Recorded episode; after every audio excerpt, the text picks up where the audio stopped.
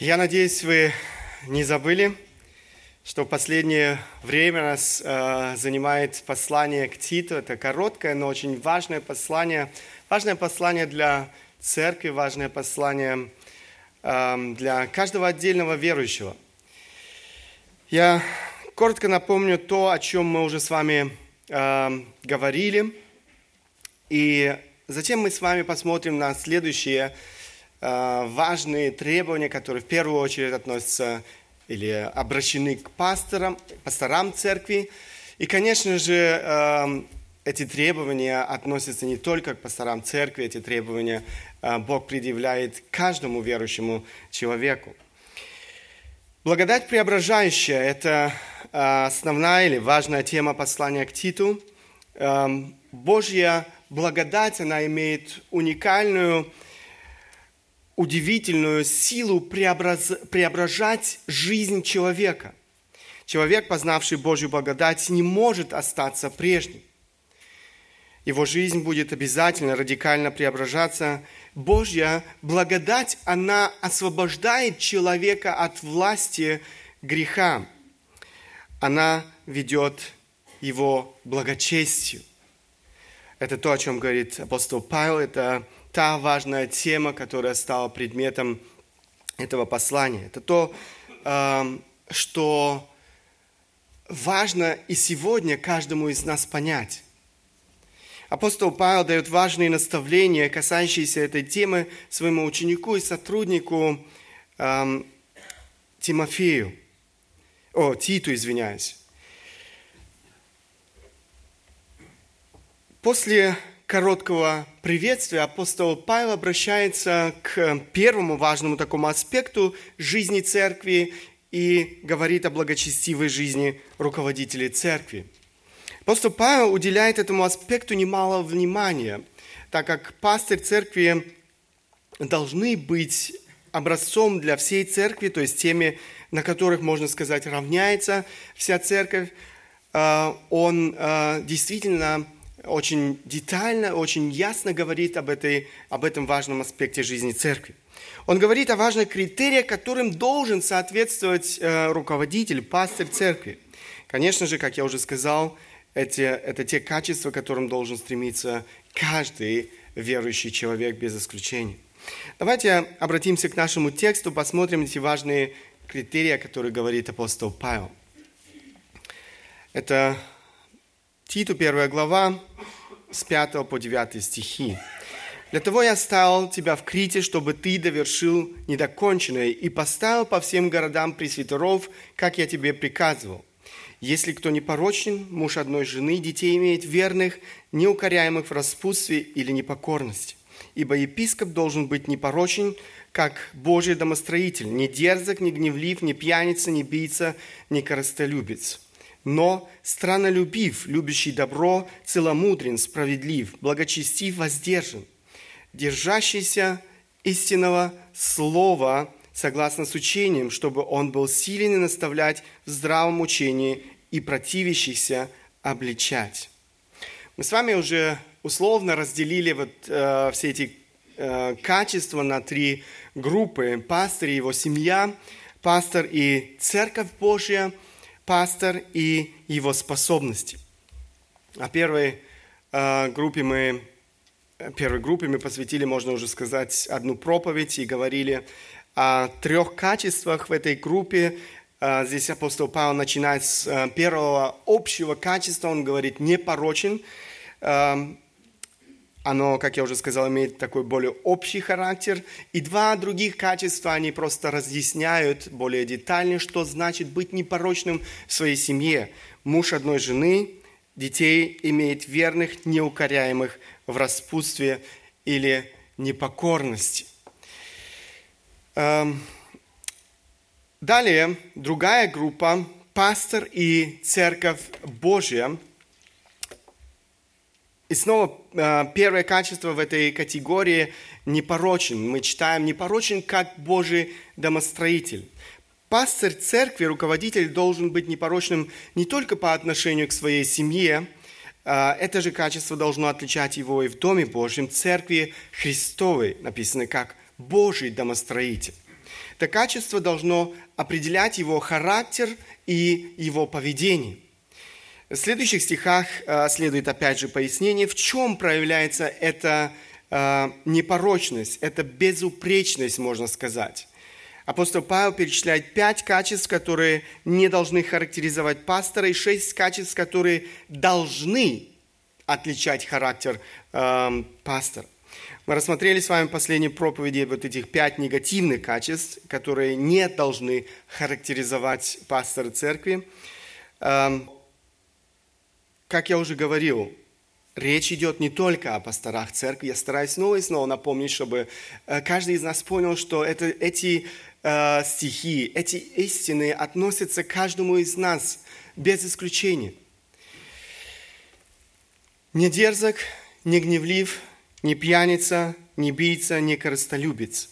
Дерзкий человек – это своевольный человек, его воля, его желание, его а, интересы, можно сказать, определяет все в его жизни. Он сфокусирован на себе. Гневливый человек – это человек, который не владеет собой, который не может контролировать себя, свои чувства, свой язык. Пьяница – это человек, который испытывает болезненное влечение к спиртному.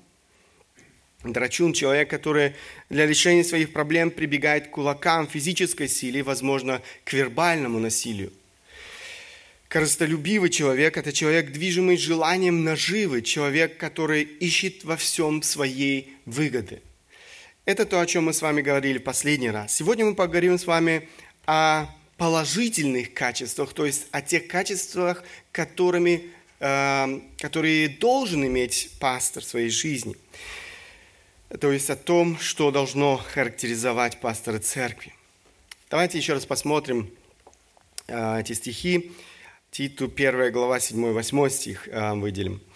Ибо епископ должен быть непорочен, как Божий домостроитель, не дерзок, не гневлив, не пьяница, не бийца, не коростолюбец, но странолюбив, любящий добро, целомудрен, справедлив, благочестив, воздержан.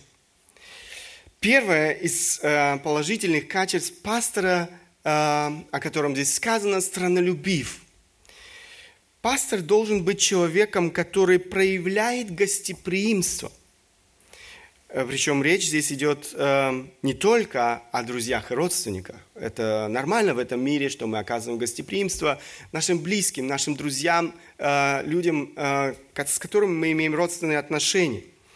Странолюбие – это греческое слово, э, которое говорит и о благосклонности к иноземцам или путникам. То есть, в принципе, чужим людям, люди, люди которых мы не знаем. Эм, то есть странолюбивый человек открывает свой дом для каждого или же любого человека, который нуждается в помощи. Независимо от его социального положения, нищий он или богатый, простой рабочий или, я не знаю, известный политик. Независимо от его национальности, немец он или русский, украинец он или еврей. Независимо от того, верующий он или неверующий человек. Возможно, вы задаетесь вопросом, неужели это так важно, чтобы пастор или пресвитер или э, э, руководитель церкви обладал этим качеством? Да, это действительно так. Бог посчитал даже необходимым включить э, гостеприимство в этот список требований к пастору церкви. Почему это так важно? Я бы хотел отметить несколько причин, почему это качество так важно для каждого пастора, руководителя церкви. Во-первых, если это качество отсутствует у человека, который желает стать пастором церкви или является пастором церкви, то это говорит о глубоких духовных проблемах э, в жизни такого человека. Это говорит в первую очередь о недостатке любви. Это говорит, возможно, о том, что человек не научился выражать свою любовь э, к людям вокруг. Ведь гостеприимство – это не что иное, как выражение любви. И это то, о чем говорит Библия снова и снова. Э, гостеприимство и любовь, они нераздельны. Как Бог заповедует нам любить друг друга, э, так Бог заповедует нам оказывать гостеприимство. Посмотрите послание к римлянам,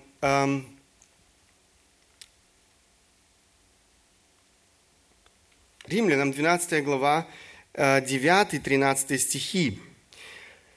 Апостол Павел пишет, любовь да будет непритворна, отвращайтесь зла, прилепляйтесь к добру. Будьте братолюбивы друг к другу с нежностью, получить, э, почтительности друг э, друга предупреждайте, в усердии не ослабевайте, духом пламенейте, Господу служите. Утешайтесь надеждой, в скорби будьте терпеливы, в молитве постоянны. В нуждах святых принимайте участие. И дальше он говорит, ревнуйте о странноприимстве. Ревнуйте о стропри, э, странноприимстве. Обратите внимание, как э, я специально э, прочитал контекст здесь э, этого стиха, э, чтобы вы могли увидеть, как нераздельны здесь любовь и гостеприимство.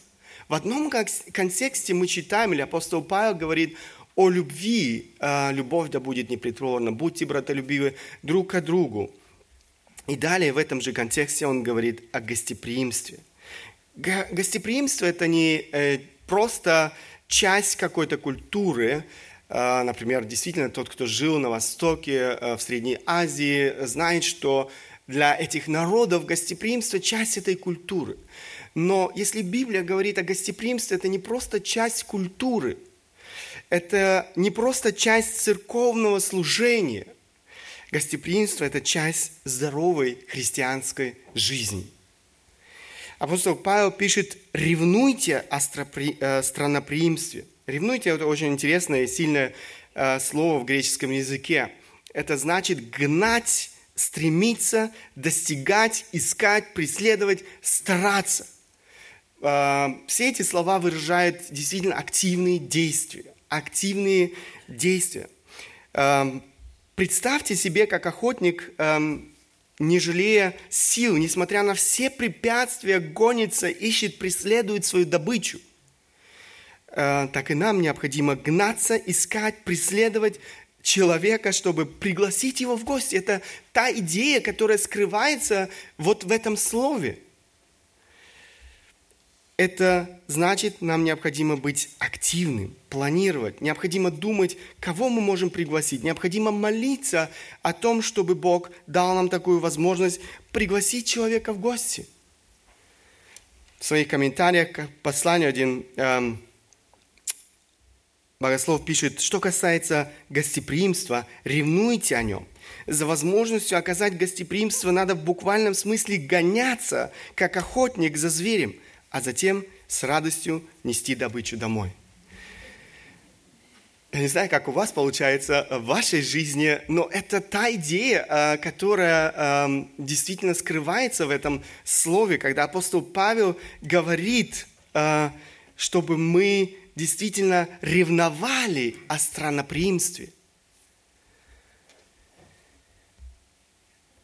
Мы не можем говорить о любви, если двери нашего дома закрыты для моего ближнего. И это мы снова и снова видим в разных текстах Священного Писания. Апостол Петр пишет, посмотрите,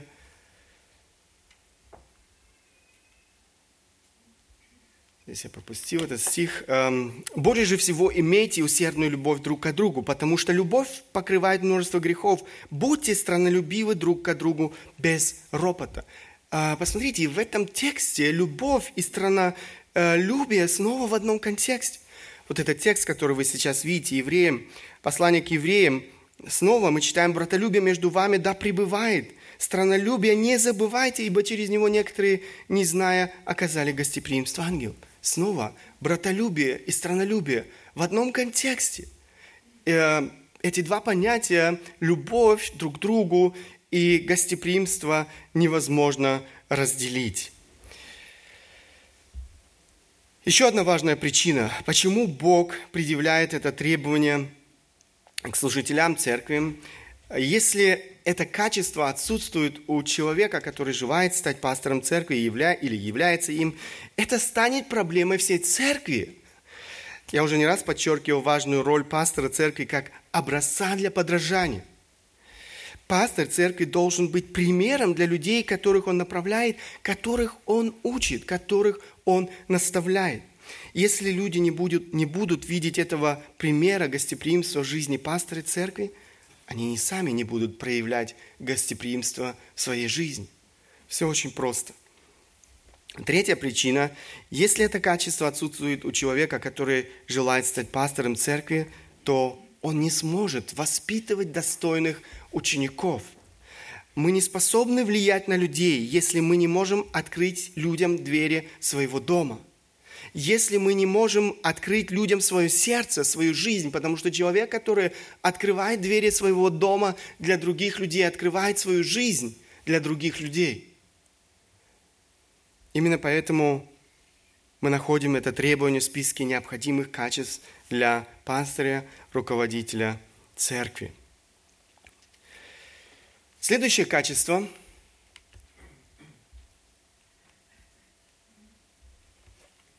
в нашем тексте любящий добро. Любящий добро. Любящий добро означает э, преданность всему, что есть благо. Эм, то есть речь идет о человеке, который любит и творит добро. Он активно делает то, что приносит благо ближнему. Конечно же, человек, который любит добро, ненавидит зло. Это две противоположности. Он будет избегать всего того, что сомнительно, всего того, что неправильно, э, всего того, что разрушительно. Мы живем сегодня с вами в мире зла – человек, порабощенный грехом, не способен на добро. Посмотрите, как апостол Павел характеризует наше общество. Это то общество, в котором мы с вами сегодня живем. Как написано, нет праведного ни одного, нет разумевающего, никто не ищет Бога. Все совратились с пути, до одного негодны. Нет делающего добро, нет ни одного. Посмотрите, Э, как описывает апостол Павел наше общество. Общество людей, которые сегодня живут без Бога или отрицают Бога, не принимают Божьей благодати. Здесь сказано, нет делающего добро, нет ни одного. Гортань их, открытый гроб, языком своим обманывает яд аспидов на губах их, уста их полны злословия, горечи, ноги их быстрее на пролитие крови, разрушение пагуба на путях их. Они не знают пути мира, нет страха Божия перед глазами их. Это то, что характеризует человека, живущего без Бога. Но человек, познавший Бога, тем более тот, кто является руководителем церкви, должен отличаться своей любовью ко всему доброму. Добрые дела – следствие истинной здравой веры. Павел пишет в другом послании, Ефесянам 2 глава 10 стих, «Ибо мы Его творение, созданы во Христе Иисусе на добрые дела, которые Бог предназначил нам исполнять». Бог спасает нас, созданный во Христе Иисусе. Он, в конце концов, вырывает нас из этого рабства греха. Он делает нас способными на добрые дела – без Бога, как мы читали сейчас с вами, мы не способны делать добро. В том понимании, как это понимает Библия.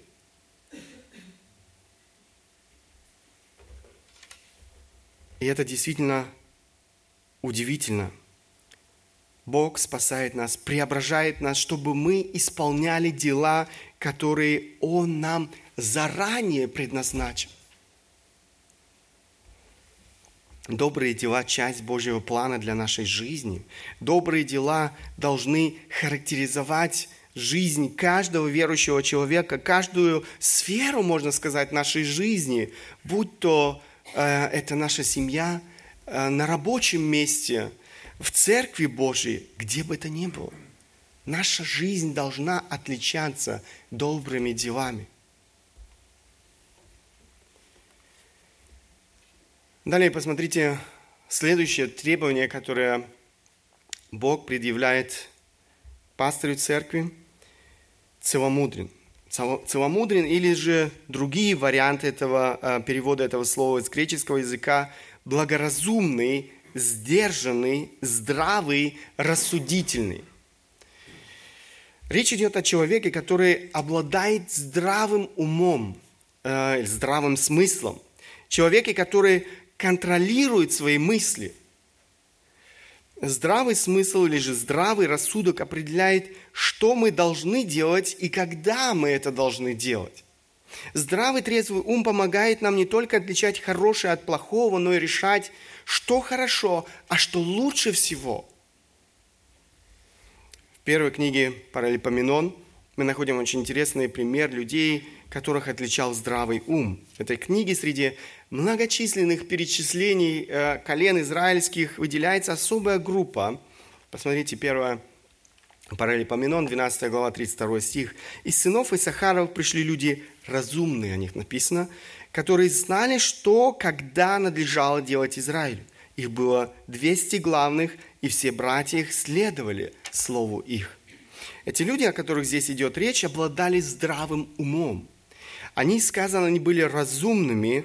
Далее мы читаем, каким, э, э, каким образом выражалось их здравомыслие.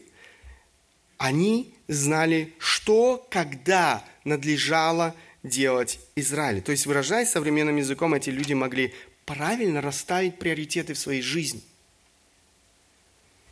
Это важно делать, или что важно делать, и когда это важно э, делать. Почитайте, что написано дальше. «И все братья их следовали слову их». Вот настоящие лидеры, за, которым, за которыми следуют другие. Благоразумие, рассудительность – важное качество каждого руководителя. Конечно же, это качество должно характеризовать каждого зрелого верующего человека. Далее, еще одно важное качество – справедлив. Речь идет о человеке, который поступает справедливо, который поступает праведно, который поступает честно.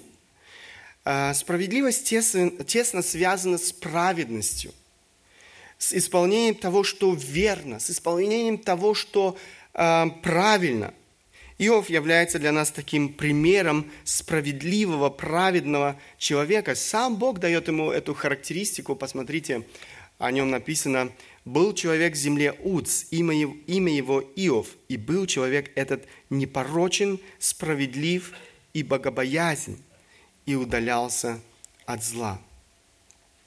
Посмотрите, как эта справедливость выражалась э, в жизни Иова. Дальше мы читаем, эм, в 29 главе этого же, э, этой же книги, 14-17 стихи, «Я облекался в правду, и суд мой одевал меня, как мантия и увязла. Я был глазами слепому и ногами хромому. Отцом был я для нищих, и тяжбу, эм, которую я не знал, разбирал внимательно. Сокрушал я беззаконному челюсти и из зубов его исторгал похищенный. Во всем, что делал Иов, он был справедливым. Вот эти стихи показывают справедливость Иова по отношению к разным людям, разным группам людей. Справедливость – одно из качеств самого Бога. Моисей прославляет Бога и говорит, «Имя Господа прославляю, Воздайте славу Богу нашему, Он твердыня, совершенны дела Его, все пути Его праведны. Бог верен, и нет неправды в Нем. Он праведен и истин. Снова и снова с разных сторон а, Моисей подчеркивает праведность, справедливость а, Бога. Бог справедлив. Он никогда не осудит безвинного – и не оставит без наказания виновного. Мы снова и снова читаем об этом в Священном Писании и видим, как Бог делает это. Бог не допускает лицеприятия. Он не поступает лицеприятно. Он всегда беспристрастен, а не предвзят. Каждый верующий человек, конечно же, каждый руководитель должен отображать характер самого Бога, в частности, Его справедливость. Это требование Божье, это характер Божий. И это то, что нам необходимо отображать в своей жизни. Это требование, которое Бог во все времена предъявлял к своему народу. Посмотрите, эти стихи были обращены однажды к израильскому народу. «О человек, сказано тебе, что добро и чего требует от тебя Господь действовать справедливо, любить дела милосердия и смиренно, мудренно ходить перед Богом твоим. Посмотрите, здесь выделяется особенно три качества. И первое из них – действовать справедливо. Справедливость – это важное качество для любого руководителя. Несправедливый руководитель лишается всякого доверия, лишается всякого уважения. Далее, благочестив. Благочестив или другие варианты перевода этого же греческого слова – богоугодный, набожный, чистый, святой, священный. Речь идет о человеке, чье сердце целиком и полностью принадлежит Богу. Он посвящен Богу во всем, что эм, или во всем он ищет одного угодить Богу. Помните, что произошло в жизни Соломона в конце его жизни? В третьей книге Царств мы читаем, во время стар, э, старости Соломона жены его склонили сердце его к иным богам. И сердце его не было вполне предано Господу, Богу своему, как сердце Давида, отца его. Смотрите, что э, произошло в жизни Соломона. Соломон не отвернулся совершенно от э, Господа. Этого не было в его жизни. Он просто наряду с истинным Богом стал поклоняться и языческим идолам. Это было большой трагедией жизни Соломона. Представьте себе, что мужчина, который был женат и посвящен одной женщине, вступает в отношения с другими женщинами. Он не рвет отношения со своей законной женой, но она больше не является единственной в его жизни. Я думаю, ни одна нормальная женщина не желает разделить своего мужа с другими женщинами. Знаете, Бог тоже не терпит неверности, такой неверности, такого предательства. Он не терпит такого отношения к себе. В следующих стихах этой же главы, э, в третьей книге Царств, мы читаем о реакции Бога после этих перемен в жизни Соломона. «И разгневался Господь на Соломона за то, что он уклонил сердце свое от Господа». Проблема – сердца. И потом дела, которые мы видим в жизни Соломона. Он уклонил сердце свое от Господа Бога Израиля, который два раза являлся ему и заповедовал ему, чтобы он не сделал, чтобы он не следовал иным богам, но он не исполнил того, что заповедовал ему Господь. Соломон не остался без наказания. Мы знаем э, следующие события в жизни Соломона, и, к сожалению, следующие поколения, которые также понесли наказание за грех Соломона. Сегодня это не иначе. Верующий человек, чье сердце не вполне предано Богу, лишает себя обильных благословений Бога и навлекает на себя суд Божий. Бог будет наказывать. И Он предупреждает строго, снова и снова в Священном Писании нас. Он не потерпит к себе такого отношения. Конечно же, человек, чье сердце не посвящено Богу, не может быть руководителем церкви. Далее, шестое качество в этом списке – требование э, к пасторам церкви воздержан. Другие э, варианты перевода – владеющий собой, умеренный. Речь идет о человеке, который дисциплинирует себя, который контролирует себя. Дисциплинированный человек не только отказывается от того, что не нужно делать, от того, что разрушительно, но и прилагает все усилия а, для того, чтобы делать то, что необходимо, для того, чтобы делать то, что полезно, то, что, делать то, что угодно Богу. Например, есть люди, которые охотно проводят время за чтением книг, однако есть и те, которые, а, которым чтение книг дается не так легко. В этом случае, если человек дисциплинирован, он будет прилагать все усилия для того, чтобы сесть найти время э, и читать книги. Он понимает пользу чтения и поэтому прилагает усилия. Конечно, речь идет не просто о какой-то там художественной литературе, это, хотя есть неплохая художественная литература, в первую очередь речь идет о духовной литературе, которая назидает наши души, которая помогает нам возрастать духовно. Люди делают это, несмотря на то, что им дается это нелегко. То есть мы прилагаем усилий. И так можно приводить много примеров. Есть много вещей в жизни каждого из нас. У каждого из нас есть те вещи, которые нам даются легко, и есть те вещи, которые нам э, нелегко даются, несмотря на то, что мы понимаем, что это полезно, что это хорошо, что это угодно Богу, но мы э, часто запускаем это в своей жизни, потому что не дисциплинирован, потому что не контролируем себя. Эта борьба с плотью не обходит э, действительно ни одного человека. Апостол Павел не скрывает э, своей борьбы с плотью и говорит об этом не раз. Смотрите, в первом послании к Коринфянам он пишет, «Э, все подвижники воздерживаются от всего, те для получения венца тленного, мы не тленного. И потому я бегу не так, как на неверное, бьюсь не так, чтобы только бить воздух, но вот этот стих особенно важен. «Но усмиряю и мое, дабы проповедую другим, самому не остаться недостойным». Посмотрите, апостол Павел говорит о своей борьбе с плотью.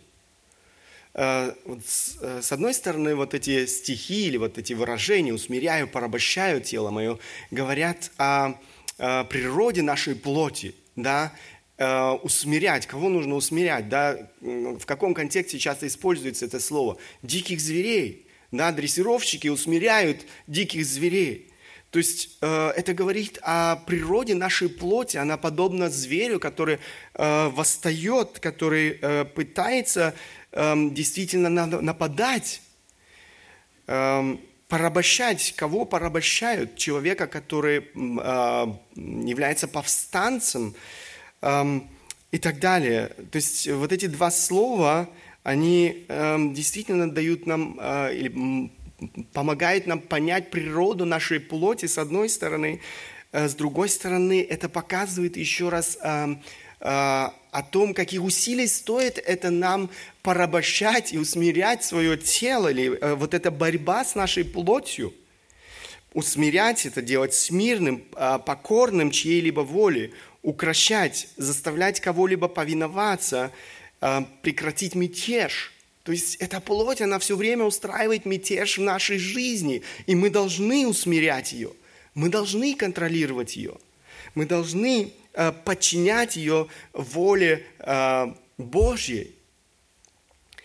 И порабощать это, обращать в рабство, лишать свободы, независимости, полностью подчинять своей власти и влиянию Э, ставить в зависимое положение, покорять. То есть речь идет о том, чтобы эта эм, плоть, она все время желает э, нас поработить, но наша ответственность порабощать ее, то есть лишить ее свободы в нашей жизни, не давать ей воли, чтобы она управляла нами. То есть вот эти два слова очень много говорят о той борьбе, которую испытывал апостол Павел, которую испытывает каждый из нас.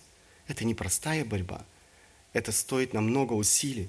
Но, как апостол Павел эм, призывает здесь или говорит о том, что он усмиряет, порабощает тело свое, так и нам необходимо в нашей жизни усмирять, порабощать свое тело, свою плоть. Дисциплина должна характеризовать все сферы нашей жизни, желания, мысли, чувства, язык. Э, мы все боремся с разного рода желаниями, похотями. Э, к большому сожалению, мы, свои, мы по своей природе имеем склонность давать слишком много воли э, своим желаниям, идти на поводу своих желаний. Петр говорит, что они восстают против нашей души.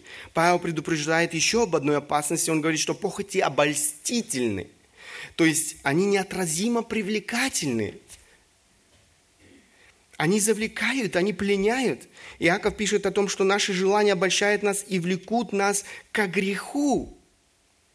Именно поэтому так важно учиться противостоять своим желаниям и контролировать их. Но речь идет не только о желаниях, э, в дисциплине нуждаются наши мысли, наши чувства, наш язык. В отношении наших мыслей апостол Павел пишет, «А, «Ибо мы, хотя во плоти, не по плоти воинствуем, оружие воинствования нашего не плотские, но сильный Богом на разрушение твердынь. Имени спровергаем замыслы и всякое превозношение, восстающее против познания Божия, и, посмотрите, он говорит, пленяем всякое помышление в послушании Христу. То есть, что значит брать пленяем? Что значит брать в плен? лишать свободы. Он говорит, я лишаю свободы всех этих мыслей, которые не угодны Богу. И в послушании Христу он делает то, что угодно Богу. Кроме того, контролировать свои мысли значит намеренно сосредотачивать их на том, что полезно, на том, что созидает, а не разрушает.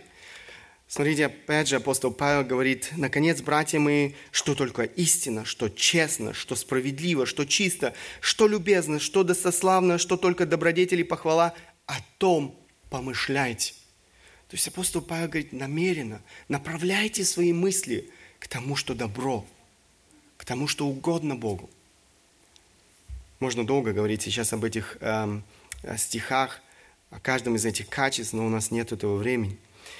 В отношении языка Иаков пишет, если кто из вас думает, что он благочестив и не обуздывает своего языка, но обольщает свое сердце, у того пустое благочестие или пустое богослужение.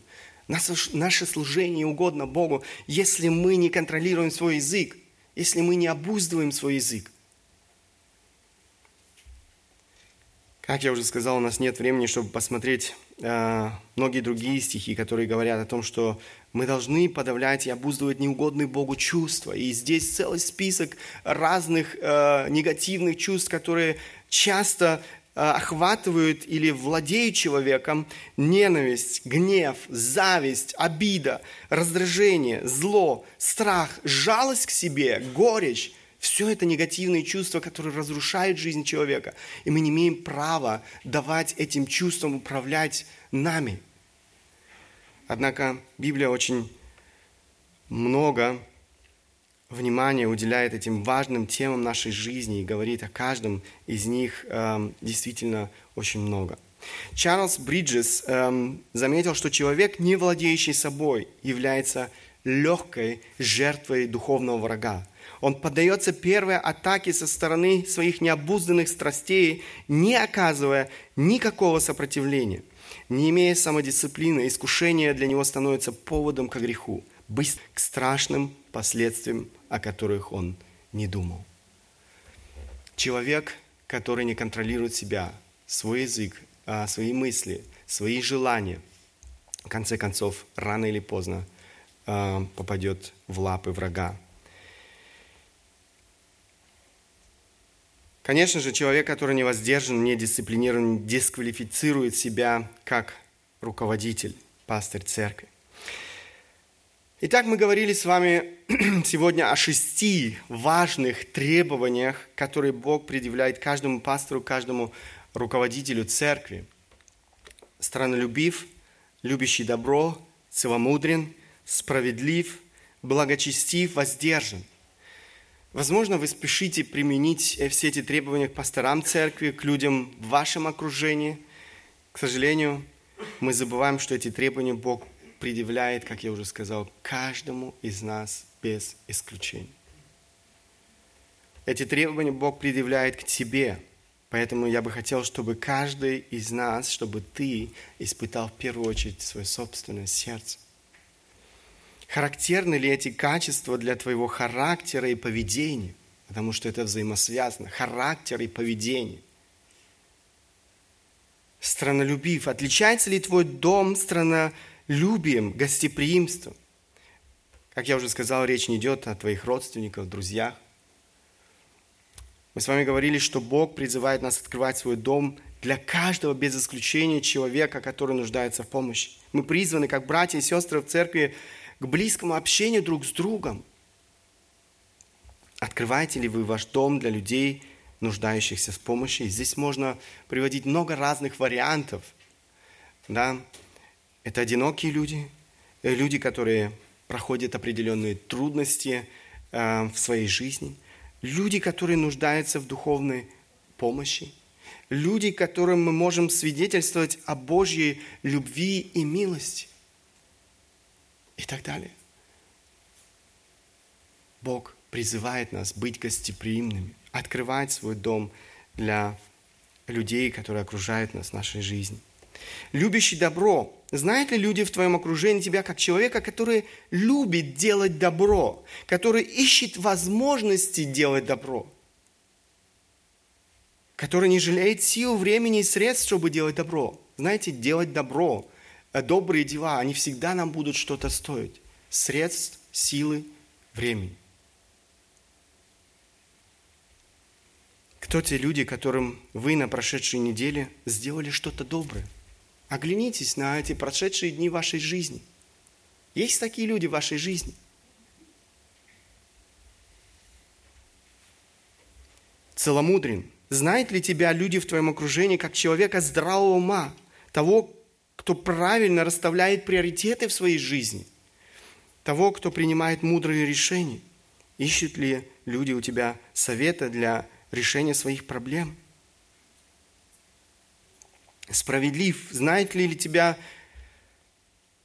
люди в твоем окружении как человека справедливого, как человека, который всегда поступает честно, как того, который поступает нелицеприятно, беспристрастно, без предвзятости и предубеждений. Предвзятость, предубеждение, когда я еще не выслушал человека, но уже знаю, чем этот разговор закончится. В принципе, мне не важно, что он говорит.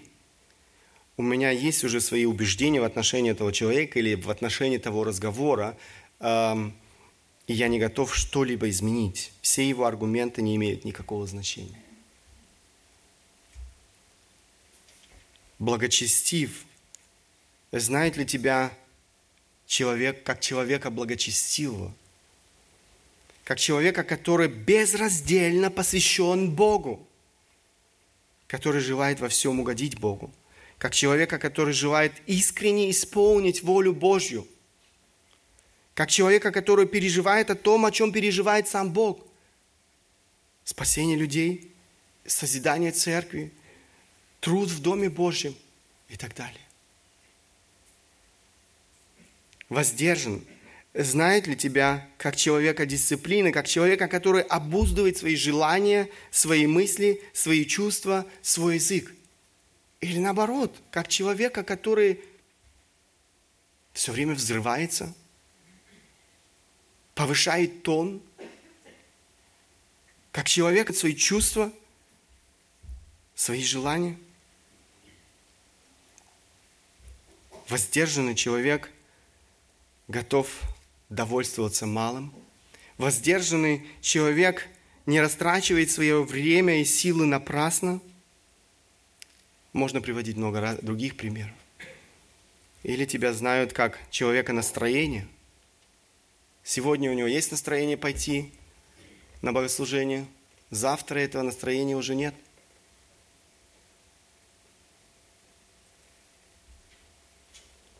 Возможно, тобой управляет обстоятельства. Или тебя знают как человека, жизнь которого не отличается постоянством. Очень трудно иметь дело с такими людьми непостоянными. И постоянство проявляется в жизни таких людей в том, что они всегда опаздывают, или в том, что на них никогда нельзя положиться, и так далее и тому подобное. Я думаю, вы понимаете, все эти требования, они действительно очень важны для жизни каждого из нас. Без исключений. Каждый из нас в своем характере и поведении должен отображать Бога. Если ты познал Божью благодать, ты призван возрастать в каждом из этих качеств. Ты не имеешь права оправдывать себя – к сожалению, это то, что часто мы делаем в нашей жизни. Вместо того, чтобы раскаиваться, искать помощи у Бога, работать над собой, как мы говорили, прилагать усилия, начинаем оправдывать себя. Мы ищем очень хорошие оправдания. Мы, э, можно сказать, в этом смысле очень хорошие адвокаты для того, чтобы оправдать свой собственный грех. Я бы хотел призвать каждого из нас не оправдывать себя, признавать свои ошибки, а раскаиваться перед Богом. Бог прощает. Божья благодать не имеет границ. Он прощает. Он готов помочь нас. Но Он хочет, чтобы мы искали Его, стремились к Нему, чтобы мы искали этой силы у Него, в Его благодати. И Бог силен преобразить наши жизни. силен помочь нам действительно отображать Его характер каждый день эм, в тех ситуациях, которые есть в нашей жизни, на работе, в семье, э, в нашем окружении. Я желаю этого себе, желаю этого каждому из нас, да прославится в этом Бог. Аминь. Возможности я хотел бы обратиться к Богу в молитве. Великий Бог, Творец неба и земли, я благодарен Тебе за эти стихи, за эти истины. Обращаясь к этим истинам, я осознаю, Господь, как я нуждаюсь в Твоей благодати, как я нуждаюсь, Господь, в Твоей милости, в Твоем прощении. Благодарность Тебе, Господь, за то, что Твоя милость, она не имеет границ. Ты прощаешь нас, Ты оказываешь нам свою благодать. Я прошу Тебя, помоги нам не оправдывать свой грех, помоги нам, Господь, действительно искать этой милости у Тебя, прилагать все усилия для того, чтобы возрастать в Твоей благодати, возрастать в том, чтобы отображать Твой характер в нашей жизни. Господи, быть благословением для нашего окружения. Я прошу Тебя, Отец Небесный, мы нуждаемся в этой милости. Благослови нас как церковь, благослови каждого отдельного, кто сегодня присутствует здесь.